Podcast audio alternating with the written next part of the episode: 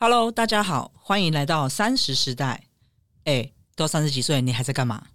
我在当一个厌世的社畜。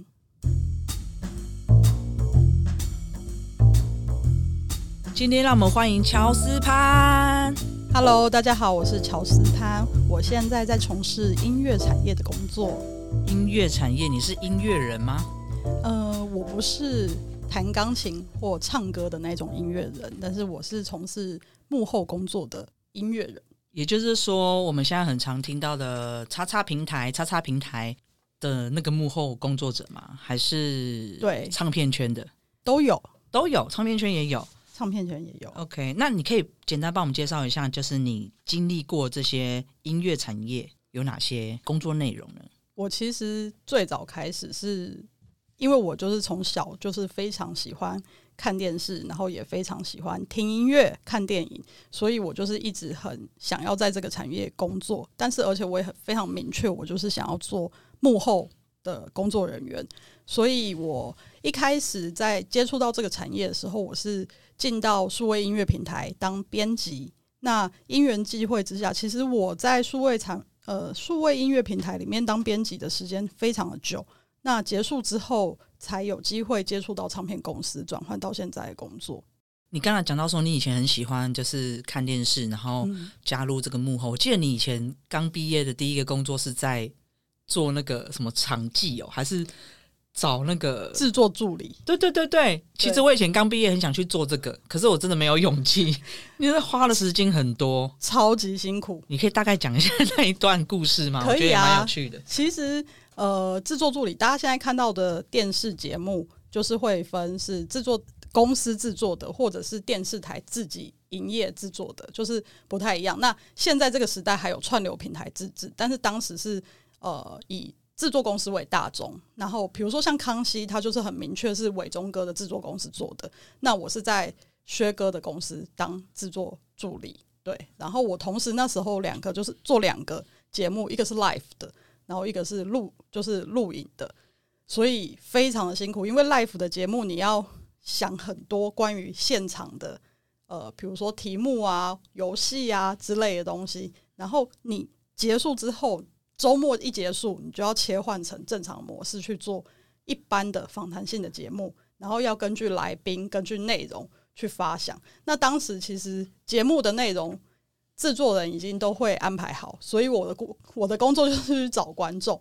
但是你知道有多难吗？因为他不是像康熙这种看艺人的，他是去看一群名嘴，所以其实都没有人要来。然后我还发生过在半夜跟我就是同事两个人去什么篮球场啊，然后白天去那种什么国父纪念馆之类的，问那些做啊做早操的妈妈要不要来。真的假的？对啊，他们都不来啊。我只记得那时候你有很像有找说你要找道具，道具也有，那就是因为周末 live 的节目，可是所以呃主要是找观众比较辛苦。观众超辛苦的。可是他有车马费不是吗？就是没有车马费啊。哦，那难怪，就是想说哦，有什么明星你要不要一起来看这样子？对，可是我们又没有明星，我们就是只有那种很有名的政论的名嘴，呃，旅游生活形态的名嘴。名嘴干嘛要找观众啊？不是就自己录一录而已吗？因为那个时候很多谈话性节目都是没有观众的，所以制作人就觉得，如果有一个开放给观众跟节目来宾互动的那个桥段，会蛮好的，才会想要发观众。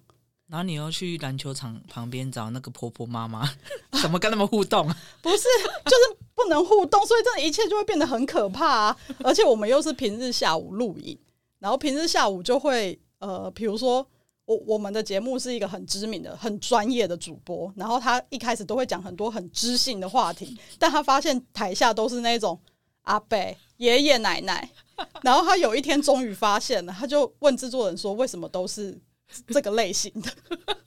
”这还不如不要有。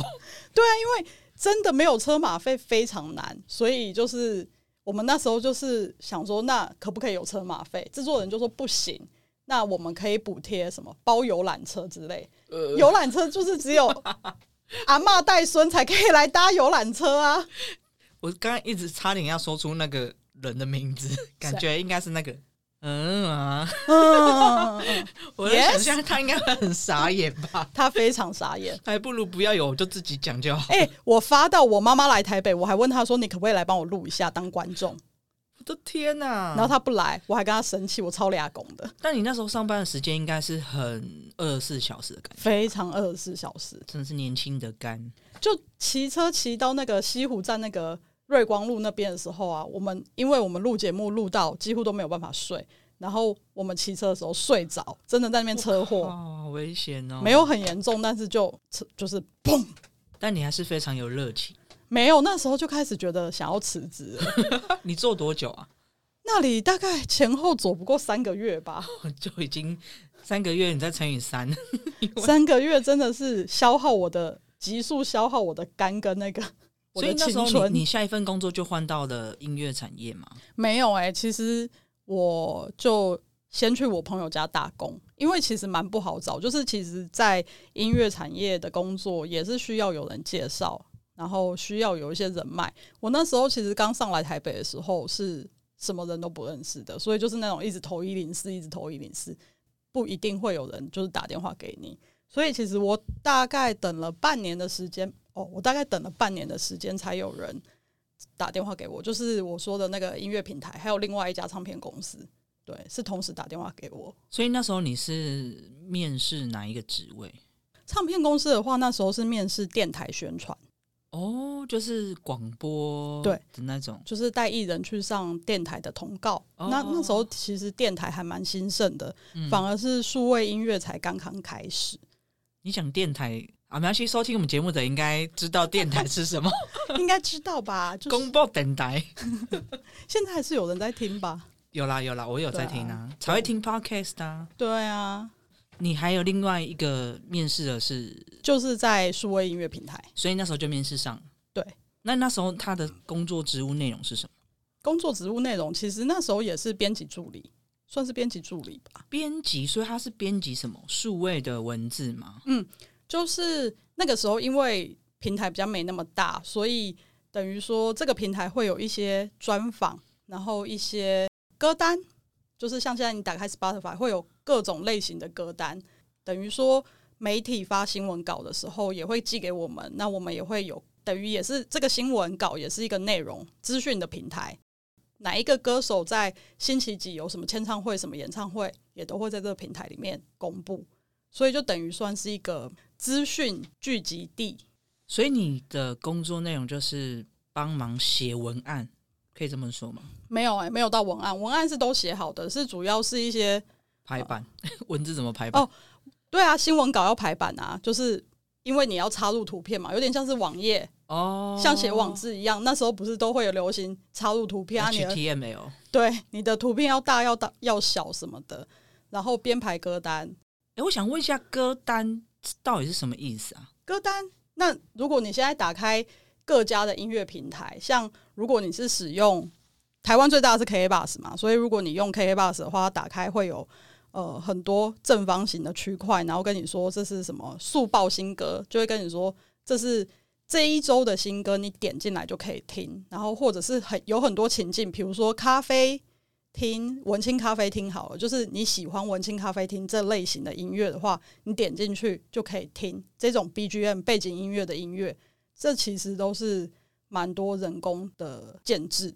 现在到这个时代，就会有大数据推荐，但是以前没有，所以其实都是人工编辑。好的，那我想要问一下，就是这些数位音乐平台，它的工作内容大概有哪些？可以嗯简单的介绍一下吗？其实我的工作是主要是编辑嘛，那编辑在以前那个年代没有很久啦，大概就是千千禧年之后嘛，开始数位音乐兴盛的时候，大家其实对数位平台需求没那么高，那可能就是比较低阶的，就是我点进来我可以听歌，我可以听排行榜，那编辑就会希望让用户听除了排行榜以外更多不错的好的音乐。所以编辑会根据每一个音乐的类型，比如说像是民谣啊、电音啊、摇滚啊，去做各类型不同的歌单的编排，让喜欢摇滚的音乐，比如说谁谁谁的演唱会，比如说 CoPlay 演唱会，他点进来他就可以搜寻得到，他就不用再自己去拉那些歌。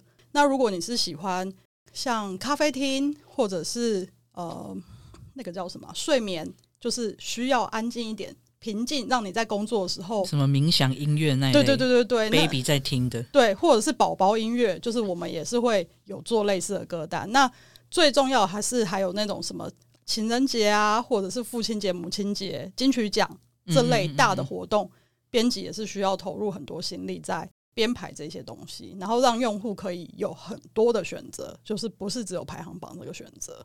像你刚刚说的那个歌单呢、这样其实是不是你们其实都要听很大量的音乐，嗯因为你才有办法去拉出一些不同的分类，而且是大家也想听的。嗯，没错，因为那个时候其实我自己的我自己是一个蛮喜欢听不同音乐的人，所以我蛮喜我非常喜欢编辑这个工作。多像我以前不太听韩语，可是因为韩流整个起来之后，我就是会尝试的去了解这个文化，然后去开始听，然后开始做。所以那个时候，其实当别的平台还没有提供这样服务的时候，我们签下版权之后，我们开始针对这些用户去做这些推荐的时候，其实是很有成效的。那也是一种成就感，因为当你的听歌率被提高的时候，也是你的一个被肯定吧。其实想问一个问题，就是你刚刚说的排行榜，它是怎么去计算？呃，现在每一家排行榜的机制不太一样，但是都是以点歌次数、点击次数去计算的。有包括听多久吗？有没有？就是听完一整首啊？才算一次？对，因为我有听过，就是有一些什么 Super Junior 那一类的，嗯，就是怎么样，他都是在前面。我想说，这个团体不是已经很久了吗？怎么还可以一发片就在第一名？然后就有人说什么，像大陆那边可能就会说，他们就是一直在对刷歌单、刷排行榜。对，那他真的每一次都听完哦？应该是说，我觉得他们不是真的有在听吧，就是放着啊。但他就是你一定要一次，对啊，假如说他是三分三十一秒啊，我只听三分三十秒就关掉了，这样算一次吗？应该是不算。就不会算。就是就我当时工作的状态，我知道是其实是真的要听完一整首的。哦，对，这还蛮严格的诶。对啊，因为其实平台就是会有一个困扰，是大家进来刷榜单这件事情，对对对对，那造成排行榜万年不动的状态，嗯，是平台那时候其实也会很头痛，就会觉得说，外面比如说你看钱柜的排行榜是谁谁谁谁谁谁，可是进来数位怎么是一个，就大家可能也不嗯太知道是谁，或是这个歌是谁，那这是非常有可能发生的状况，但是。只能说，我只能说，Super Junior 的老婆是非常非常有恒心跟毅力的。哦，你说他的粉丝们，对他的老婆们，台湾老 我刚刚在在认真想说他老婆谁啊台湾老婆是台湾老婆？OK，这里听众有没有 Super Junior 的台湾老婆，Super？Junior 赞。然后我想，我其实还有个问题，就是疫情，就是其实都会在听歌嘛。嗯，可是我很好奇，那个钱柜的排行榜是怎么来的？就没有人会去钱柜啊、钱柜的排行榜，那可是是他是他是自己只是用一个名字叫做钱柜排行榜，还是他真的跟呃实体通路的那种 KTV 的？对他们是结合的。你是说钱柜里面的排行榜吗？对啊，就是他不是会有个什么钱柜卡拉 OK 排行榜？嗯嗯嗯可是疫情根本没有开啊，那就是以以前的吗？对啊，就是累积的，因为他们不是自己去串什么，他们就是去看钱柜现在他们网站上面的排名，抓出一个哦歌单去这样子串。哦，所以他还是去抓上面呃他们钱柜自己的官方网站对，了解。OK，你觉得要支持正版吗？我要讲废话。那你觉得为什么一定要支持正版？是因为他们很辛苦，因为其实还是版权费真的很贵？版权费真的很贵，但是音乐人在制作唱片的这整个过程，我觉得除了版权费很贵之外，版权费为什么会那么贵？是因为创作人在创作这些作品的时候是非常辛苦的，因为希望保障除了唱录音版权之外，还有做词曲版权嘛，就是作词人跟作曲人也希望保障他们的权利，所以版权的部分是一定要就是一定要有的。数位音乐平台上点击一首歌，能够赚的钱非常的少，一一个月一四九。我是以正常的状态，比如说 KK Bus 是一四九，那 Spotify 它还有家庭方案，可能不会那么贵。我觉得都不是非常贵，像以前你买一张 CD 300多三百多，其实现在你用数位平台一个月不超过两百，你就可以一直无限听这些歌曲。所以以成本营收来算，我觉得是不高的，是欢迎大家支持正版。那我想要问一下，就是说你自己负责的专业，你刚才说是编辑歌单，可是当你经历过这么多，进入这个产业其实也蛮久的，现在升级做的是属于哪一块呢？嗯，应该不能说是升级，应该是说我工作领域变得比较不一样，就是我的角色兑换了。就是我以前是编辑，那我现在是在唱片公司做，呃，不能说是窗口，我的工作职称其实是业务啦。等一下，等一下，因为这个产业实在太特别，我想要问一下，因为我也很不熟悉，所以刚才有点问不出来那个名字要怎么讲。就是说，你原本是在平台，然后你现在已经跳到非平台方，已经在唱片公司，嗯，是这样说吗？对，是所以变成甲方，可以这么说。甲方吗？平台应该一定是乙方嘛？平台平台是乙方吗？呃，这个我不太确定诶、好吧，好吧，我有签约吗？好。假如说就是平台，那你现在跳到唱片圈，就是提供素材的这一方。对，OK，那你可以简单介绍一下你现在的工作内容。我现在其实好，我刚刚讲的那个先略过，我重新再讲一次。就像以前大家买实体唱片，你去唱片行里面摆的那每一张都是需要业务去铺货嘛。我的工作现在就是有点变成这个样子，就是当歌曲录制完成，它是一个数位音档，然后它还是需要封面，还是需要歌词，还是需要所谓的那些词曲版权。那我的部分就是负责把这些材料传送给平台，就是等于说也是一样的业务。你把实体的概念倒过来，你把平数位音乐平台想象成是一间唱片行，它里面摆的每一张唱片都需要唱片公司有人去传送。那你这样子，假设你的唱片公司它也要发实体，现在应该还有发实体吗？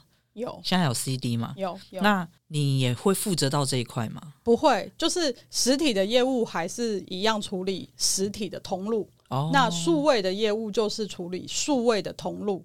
我们的工作会比较复杂，原因是因为你把你的作品传送到数位音乐平台，那个是需要系统，是需要专专业的呃技术人员做这件事情。那我则是负责去跟平台沟通，说，诶，那我们这张唱片上了，我们可以有什么宣传的呃曝光？就像以前唱片行不是都会有什么编辑推荐，嗯，或者是今日最热销。也是有什么排行榜之类的。对，因为你进唱片行就可以放看到哪一些是放在最前面，那一些其实也是会有一些协调或者是一些沟通，或是我会负责推荐一些我我们现在正在所谓的买榜吗？不是不是不是 买买榜没那么容易，好不好？现在没有买榜这种事情了，哦，就是你要去推荐，因为每间唱片行像成品，他们就是比较文青嘛，那他们会有他们喜欢的音乐。那假设是以前张张悬还在我们公司做发行的时候，我们就会跟他说：“诶，我们也是有跟独立音乐人合作的，那这是我们这个月的重点发行，可不可以请你推荐？”那你可能就会看到。编辑听了很喜欢之后，他可能就会放在唱片行的前面有一块桌子，上面会有很多专辑嘛，就是编辑推荐。那一样，你把它想象成数位平台，你这样子一打开，它就会有很多最大块的东西。其实我们是需要去争取那些东西。所谓的海景房，在电商来讲，对，就是你你一打开，你点下去，那个人头是谁很重要，因为会这是使用者行为的问题。就是你一打开，你看到那个，你就点进去就停。所以简单来说，收买小编，你就可以获得比较好的版位。哎、也不一定，因为每一个平台不太一样，而且每一每一个平台的运作机制不一样。哦，所以不一定是编辑来做这件事情，也有可能主管还要决定。所以其实我们的工作就是负责推荐，当然也会先发一些试听给他们，就是诶，你们听听看这个歌，你们喜不喜欢？然后也会有素材、有文案，让他们知道说，诶，这是当然说比较大牌，他们已经认识的话就不用讲了。那是一些比较新人或者新的乐团、新的声音，是比较需要花心力去做更多的推荐。好，那我现在再简单梳理一下，所以就是会有唱片公司的业务，把新人的歌曲素材推给平台方的编辑，然后编辑就会去筹划一些内容，然后再把资讯放上他们的系统，然后平台就会有音乐出来，这样子，大概是这样的。不是，噔噔噔噔，重重来重来，因为我知道你是比较有逻辑的在推算这件事，但是我我们的系统应该是这样，平台也会有负责处理音乐上架，就是等于说我们音乐上传的时候，他们那边也会有技术人员来接收，嗯不是不是由编辑来接收，嗯对然后这个东西是由系统的人员来处理，那我们的部分就是负责推荐，对方可能就是编辑或者是他们的企划宣传，会有人出来跟我对接。对平台来说也是一样，他们想要做一个企划，假设是金曲奖的企划，我们公司有人入围的时候，他们就会想说，诶，可不可以请他录个影片、录个线动，或者是接受我们的专访？那这个部分就要他们就要透过我来协调这件事情。哦，就是对艺人的部分，就是对你们这边，对然后那边就是拿了素材，然后让它曝光，因为上架嘛，所以就要曝光宣传这样子。对而且每间唱片公司也不一样。哦，每一间也不同，对，有些唱片公司是可以一个人负责这全部的事情。嗯哼，那一条龙。对，因但是因为我们公司的发行比较多，我们也不止华语的作品，我们还有国际的发行，所以其实分工比较细一点。就产品比较多，所以就要多一点业务来推广。业务还是只有我一个啊，只有你，对你是说不是说发行比较多吗？发行比较多，但是业务只有我一个。哦，就所以就是那些全部就是你一个人有所有的素材，然后去往外推广这样。对，但是呃，像因为我们有其他的语系嘛，所以其他的语系也会认识平台的工作人员，那他们也会跟他们聊天的时候也会再推荐一下。对，所以其实是有一点，有一点大家都会互相帮忙啦。你拿到这些呃，讲说不管华语或是外语的这些素材，你要上的平台是你决定吗？全部都要上啊，全部上，没有一个都不上。没有一个不上。那有分国内国外吗？墙内墙外？正常来说，所有的唱片公司是全平台都会上的，除非他们有独家的合作。那我所谓的全平台是指台湾的全平台而已吗？还是包括我们是全世界全世界平台？嗯大概举例几个非台湾的 KK Bus、My Music、哦，My Friday、Live Music、Spotify、Apple Music。国外的平台呢？国外的平台像 Jukes、Move，对，啊这两个是香港的平台嘛。然后还有那个 Amazon，嗯嗯嗯，然后 Amazon 也有。然后还有 Deezer，那大陆那边的你们也会上吗？对，会，因为他们不是很爱签独家吗？对，但是但是我们还是会上啊。就还是要上。他们签独家是看他们怎么签，独家的方式不太一样。因为以前我用他们的平台就很，我知道那时候两大间。假如说我想要听这个歌手的，可能有时候就在 A，B 就不会有。嗯，然后可能隔年之后 A 就没有了，他就跑到 B，对然后就变成两个音乐平台我都一定要占。因为有时候我要听的歌，可能这个有，这个没有，然后就一直换来换去，我就觉得超烦的。对，他们那边比较会有这个问题，但是正常来说，因为每间公司的合约不太一样啦，会根据、哦有的时候他们是签艺人，他们也不是签公司，对对对对对，所以哦其实这个是蛮难去判断的。那是根据每一间这个年代，大家开始对自己的版权有意识了，所以也不是说唱片公司签了这个歌手，我就拥有他全部的东西。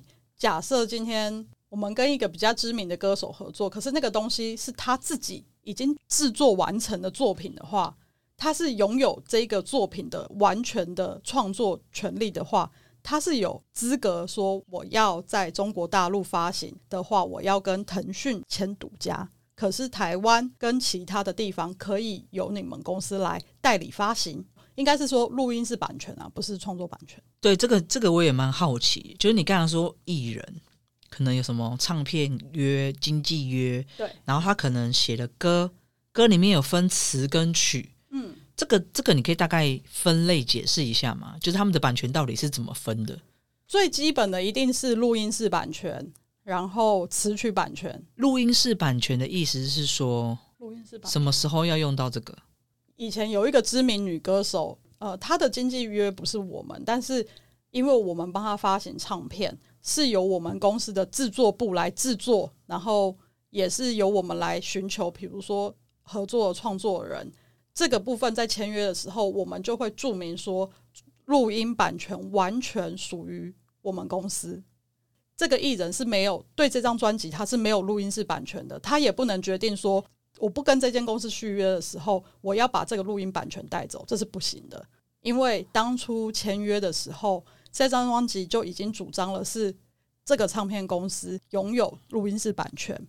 那词曲呢？词曲就是词曲会有一个词曲代理公司，因为现在数位音乐平台没有那么多嘛，但是一直在发行专辑或者是单曲的创作人很多，可是他们没有办法一个一个签约。比如说，主持人今天要发行一张单曲，然后你跟他说我要上架，他就会说麻烦你先去结词曲版权，因为比如说你的作曲。作词人是五月天阿信好了，作曲人是周杰伦，他们两个又不同公司，可是你要先去词曲版权公司把这个词曲版权先结算好，因为通常创作者会跟词曲版权签约，就是他们会负责帮你结清那个版税，对，就是比如说这一首歌被点了几次，他要收到多少钱，那他会在收到这个收入的时候跟你拆分，你才有钱可以拿。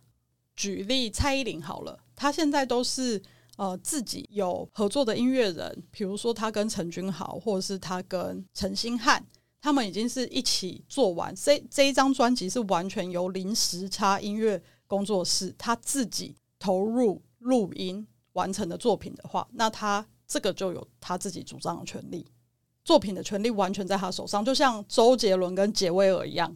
了解。其实我不太了解，但是我们 乔斯潘非常的努力，想要帮我们解释这一段。其实我想要问这个，是因为我希望大家可以尊重，而且他们是作词作曲真的很辛苦，而且他们可能会经历一段可能不一定成名的时间，是，所以他们花了很多时间。像周杰伦故事，大家一定都听过，他前面蹲了很久，后来才红的。可是他也是把他的才华全部就是投注在他的一生的创作上面，所以就是说，希望大家还是鼓励正版啦。对，就像你看电影，我还是希望你去电影院看，没错。然后用电影的平台这样，所以我才会去特别问乔斯潘说这个比较专业的部分。那也希望大家就是可以尽量的吸收这样子。那如果不懂就去 Google 吧。其实我蛮怕我讲错的。讲错就是，反正我们这平台不太会有什么人听，所以 OK 没关系。好，那我们就是休息一下，下一段我们来更好玩的。好，艺人的秘辛。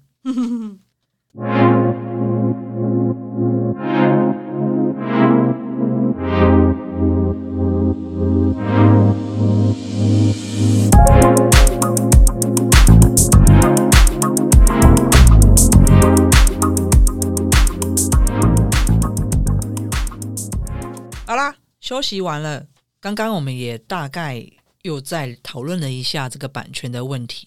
反正很简单啊，我们不用去想怎么拆分，因为那不是我们的事。我们只要想，我们就是支持正版就对了。好，那接下来我们要讨论的是我自己比较想要知道的，访问过的音乐人的类型，嗯，有大概有哪些？最喜欢哪一种？最不喜欢哪一种？你可以不用说人名，要说也没关系。我其实音乐类型那个时候，只要有机会访问的话，其实我们都会接啦。所以各式各样的类型的音乐人都有。那那个时候我就是开玩笑说，以台湾来说，我只有没看过周杰伦。哦，嗯，对他好像不会去，就是他受访，对他比较少，所以其实我是唯一没有见过，就是就是他。那有哪些你见过？跟你想象中的不一样。我最喜欢，我后来都没有喜欢跟不喜欢，因为当你一一开始是新鲜人，刚接触的时候，看到明星都会很开心嘛。那可是开始工作的时候，就会发现工工作的时候会有很多美美嘎嘎。所以对我来说，以喜欢来说，当然是可以跟你侃侃侃侃而谈的那一种，是你会觉得蛮喜欢的，或者是讲话好笑，你也会蛮喜欢的。我比较怕，说真的，我比较怕女明星。怎么说？因为女明星讲话会比较多顾虑，然后其实她讲的话你好像都听过了，就是比较制式，官方说法比较难访问，背后有靠山在教他怎么讲。也哎，不一定是有靠山，有些可能是出道很久很有经验的。哦，他们觉得这个问题太无聊了，我已经访问。我已经回答很多次，他们可能就会比较回答的简短，或是对不太想回答。诶，那我问你哦，像你讲说你要访问这个明星，它里面的那些访纲是你自己写的吗？那你会再过他们对方的经纪公司吗？会先过唱片公司，再过经纪公司。哎，我不确定唱片公司会不会给经纪公司过。每一每一个艺人不太一又不，一样。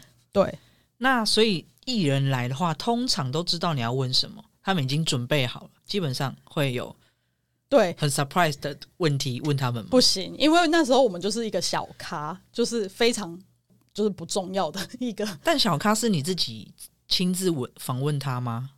你是说艺艺人不是小咖？我是说那时候我对我说你是小咖，我没有说艺人小咖，艺人很大咖。但是是你问他吗？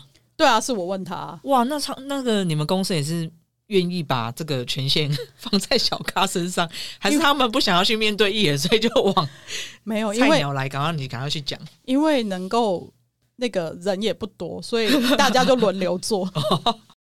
就是练个几次就 OK 了，这样。对，练个几次。反正他们也都是讲官腔，你就是照着念就好了。有些会蛮好笑的啊，就是会讲一些有很幽默的话。例如哪些你觉得你蛮喜，就是你本来不觉得他是这样这么好玩，然后访问他之后觉得，哎、这个艺人真的还蛮不错的。通常我都不太会预设艺人怎么样，因为就是怕失望。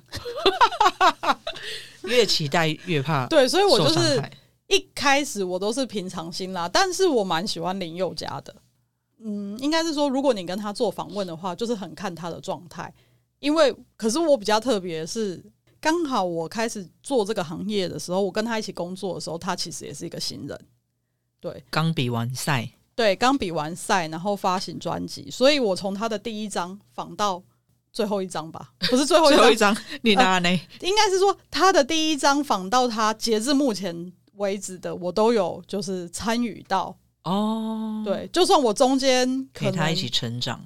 对我中间没有在做这个行业的时候，他刚好也去当兵，所以我回来的时候，我又跟他无缝接轨。我就是一直遇到这一个人，然后他、哦他还是有记得我，所以我就觉得哎、诶还蛮感动的。哦，所以你现在换到别的公司，就还是会遇到他。对，是在那个工作交接之前，我有有一个案子是有遇到他的。那有没有不喜欢的，一直在逼你 要说出些什么？快一点，我们这已经你看那个不，收收听的人越来越少，越来越少，剩下两个哎、我真的只能说是女明星呐、女明星。嗯，所以有没有现场让你觉得？那你会跟他们要签名、合照这种？我跟你讲，要很看气氛，要很看气氛。会不会有来就很拽的那种？对那种我就不会跟他要。那他们就是真的访谈完就走这样？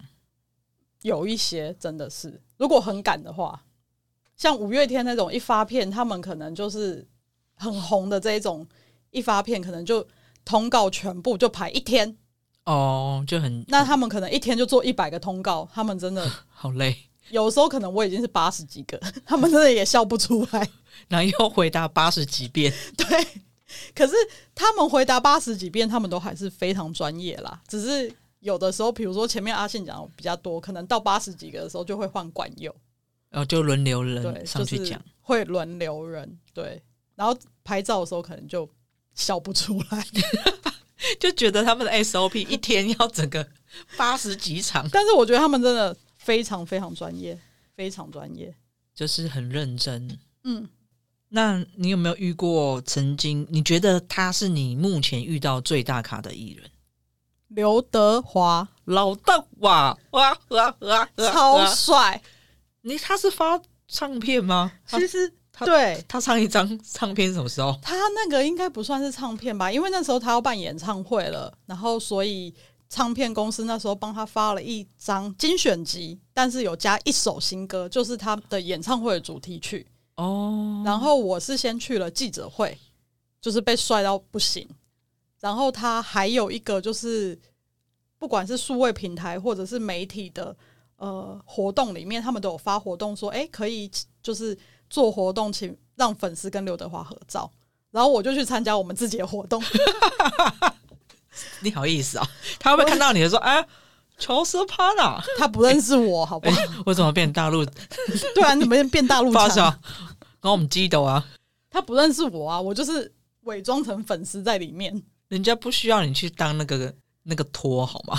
人家有很多很多粉丝，不是，我是说我伪装成粉丝，因为我访不到他，所以我只能伪装成粉丝，一直参加活动。哦，你不能访问他吗？我没有访到他过啊，我就是去记者会，哦，看他，就是你看到的，就是很远，然后一直在那边拍照。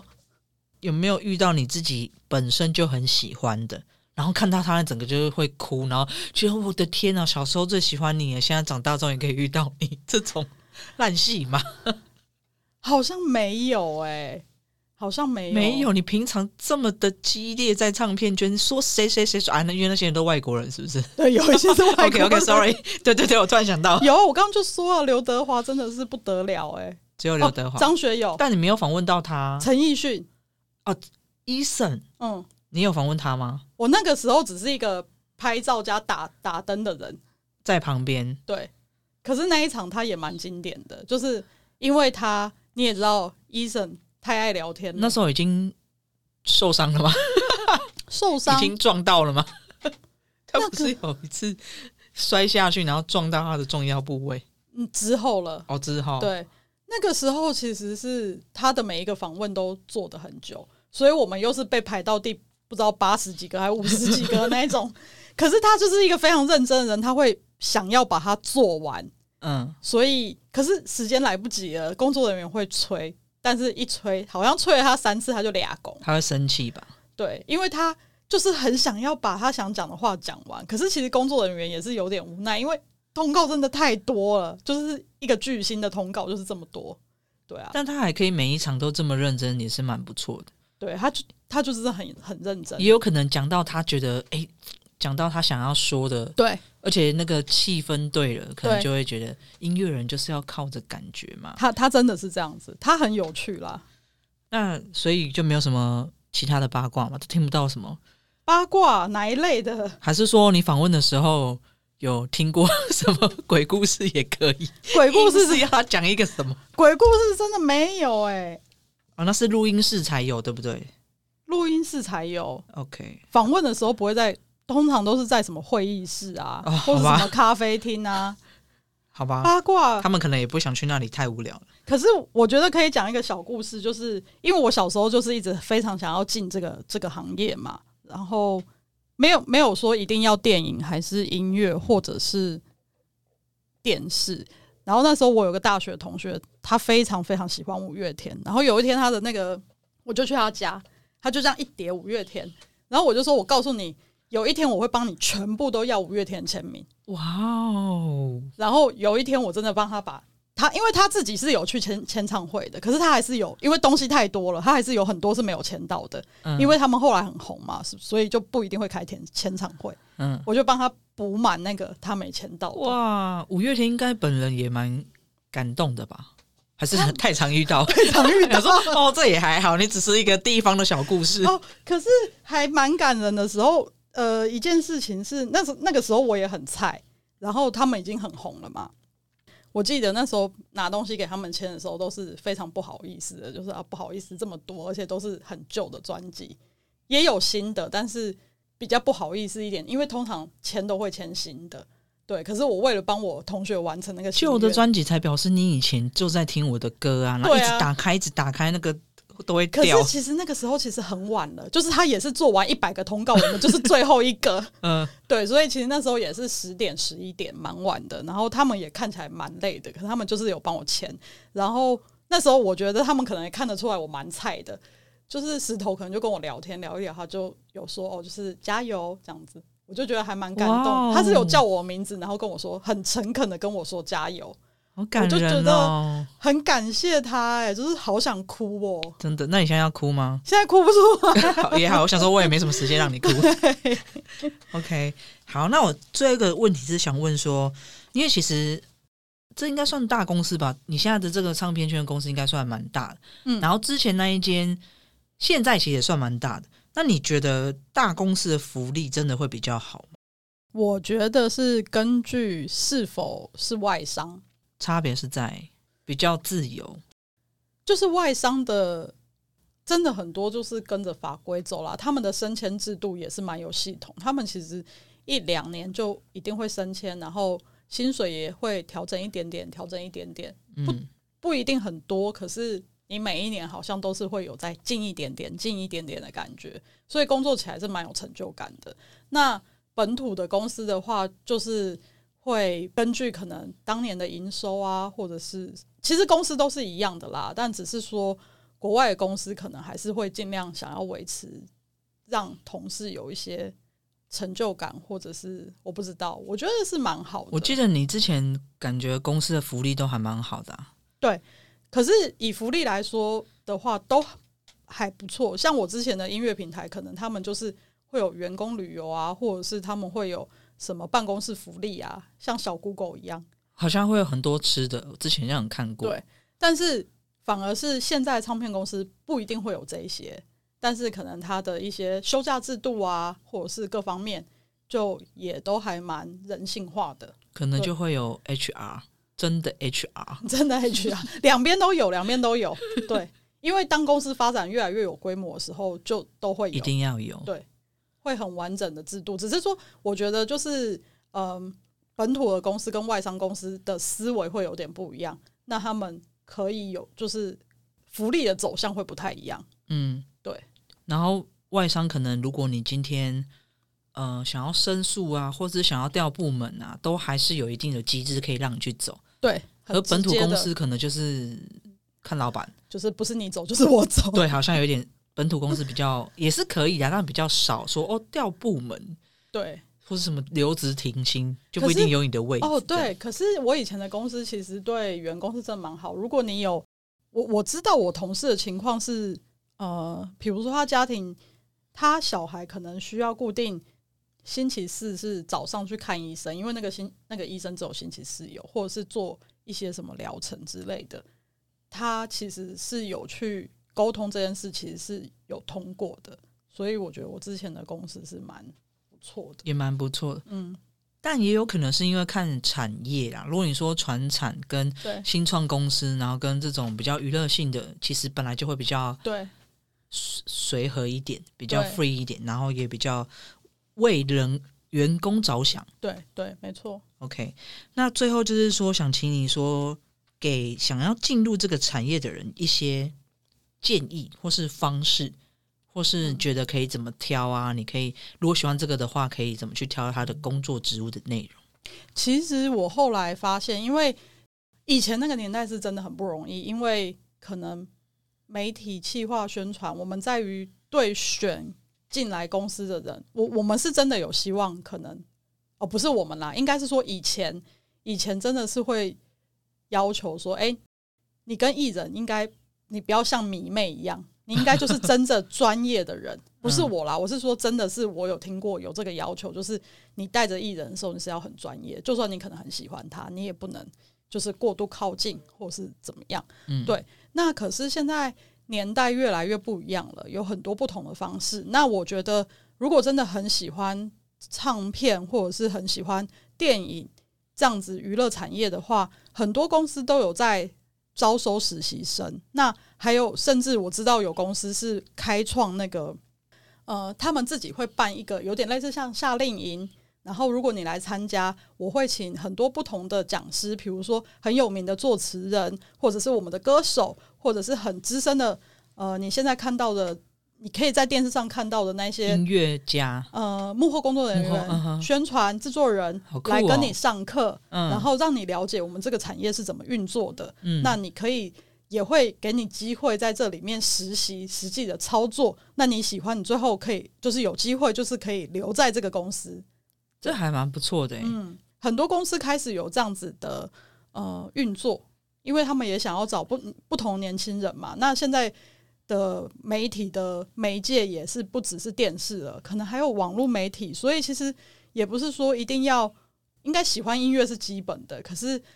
应该是说，如果比如说你很知道怎么剪影片，或者是你很会操作社群软体，这些都是不同的方式，嗯，可以让你接触到这个产业的。了解，哎、这个还蛮不错的欸，因为就像我自己刚刚那个版权分类，就分了很多种，然后我也不不清楚，然后我相信应该很多人也都不知道他是完怎么全不知道怎么操作，因为它跟一般的公司完全是不一样，对所以他现在如果用这种方式，我觉得还蛮不错的。就像一般公司也会有实习生，对对，但是他就是把这些幕后的一些产业分出来给你，让你可以去学习。有兴趣的话，你就去挑一个对你有办法发挥长才的地方去做。嗯，这还蛮不赖的。对啊，OK，那像你自己在这个圈子打转这么久，你未来会有什么样的规划吗？就去发唱唱片啊，还是说 其实我真的不知道，因为我就是很喜欢音乐，然后还是很希望可以一直在这个产业工作啦。规划的话，就目前没有非常长远的规划，只是说有机会的话，我也是蛮想去国外唱片公司工作的，对啊就是试看看。好，那希望你之后有机会可以去国际化一下，然后再回来我们这里跟我们分享。没有问题你到时候应该就说：“哦我终于看到那个谁谁谁谁谁。我真的很想看到他们”，你终于访问到国外的艺人，就不会像刚刚很平淡。我其实也没有特别喜欢谁 我有啦，我有我喜欢很多、哦，啊。老大娃，老大娃，我是说国内的啦，哎、刚刚那一趴真的可以补哦。国内我喜欢的也很多啊，例如五月天呐、你刚刚停了三秒，不要把这三秒剪掉。哎、我有说林宥嘉吧啊，？有有有有有林宥嘉、刘德华。五月天，五月我刚天不是讲了一个很感人的故事吗？好，OK，那我们今天谢谢乔斯班来到我们的节目，那我们就是希望以以后有机会再听您说，听您说 国际化的唱片圈的世界。没问题，OK，谢好谢，拜拜。拜拜。